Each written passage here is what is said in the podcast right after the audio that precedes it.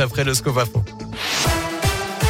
Et à la une, les vacances de Noël remises à peu près sur les bons rails. Après l'UNSA hier, la CGT et Sudrail ont mis fin aujourd'hui à leur appel à la grève pour le premier week-end de vacances. Les préavis concernaient l'axe sud-est avec des perturbations qui devaient débuter dès demain.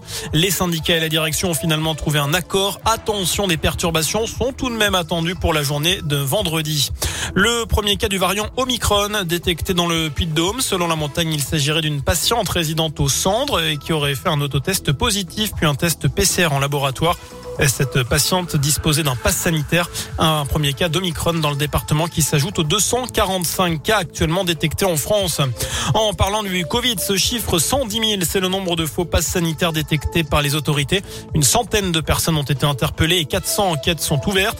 Ces interpellations visent à la fois des usagers et des réseaux de trafiquants avec la complicité de médecins et d'infirmières d'après le ministre de l'Intérieur. Dans le reste de l'actu, retour sur ce dégagement de fumée ce matin à la cathédrale Notre-Dame de l'Assomption de Clermont. 12 fourgons de pompiers se sont rendus sur place. 35 pompiers ont été mobilisés. Plus de peur que de mal, la fumée aperçue a provené du système de chauffage de la cathédrale, plus précisément de la chaudière du bâtiment. Si d'importants moyens ont été déployés, c'est aussi pour éviter de revivre l'incendie de Notre-Dame de Paris. C'est un magasin bien connu des Clermontois. L'enseigne France Loisirs rue Blatin va fermer définitivement ses portes lundi soir. Euh, enseigne qui était ouverte depuis les années 70. Le tribunal de commerce de Paris a décidé lundi d'accepter l'offre de reprise du club de livres. Euh, sur les 122 boutiques réparties sur le territoire français, seules 14 seront maintenues. En Auvergne, seul le club de Moulins reste ouvert.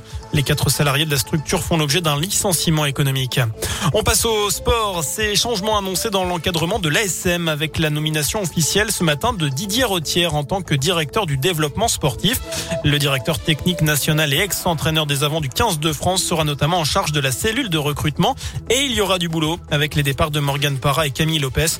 On écoute Jean-Marc Guillon, le président de l'ASM ce matin il a des résultats sur le plan de la formation de l'ensemble des jeunes. Ça fait euh, un peu plus de huit ans qu'il est directeur technique national et on en voit les résultats au travers des jeunes qui ont percé en équipe de France. Le deuxième point qui était important, c'est qu'on partait du principe qu'il avait une connaissance du monde du rugby, notamment en France, qui pouvait nous permettre, dans la partie recrutement, d'avancer plus vite.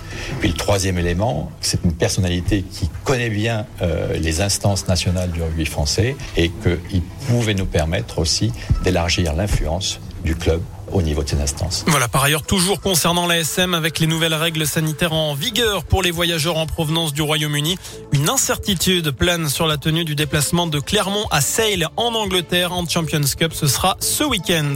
Voilà pour l'essentiel de l'actualité. Passez une très bonne soirée et pas encore un bon week-end.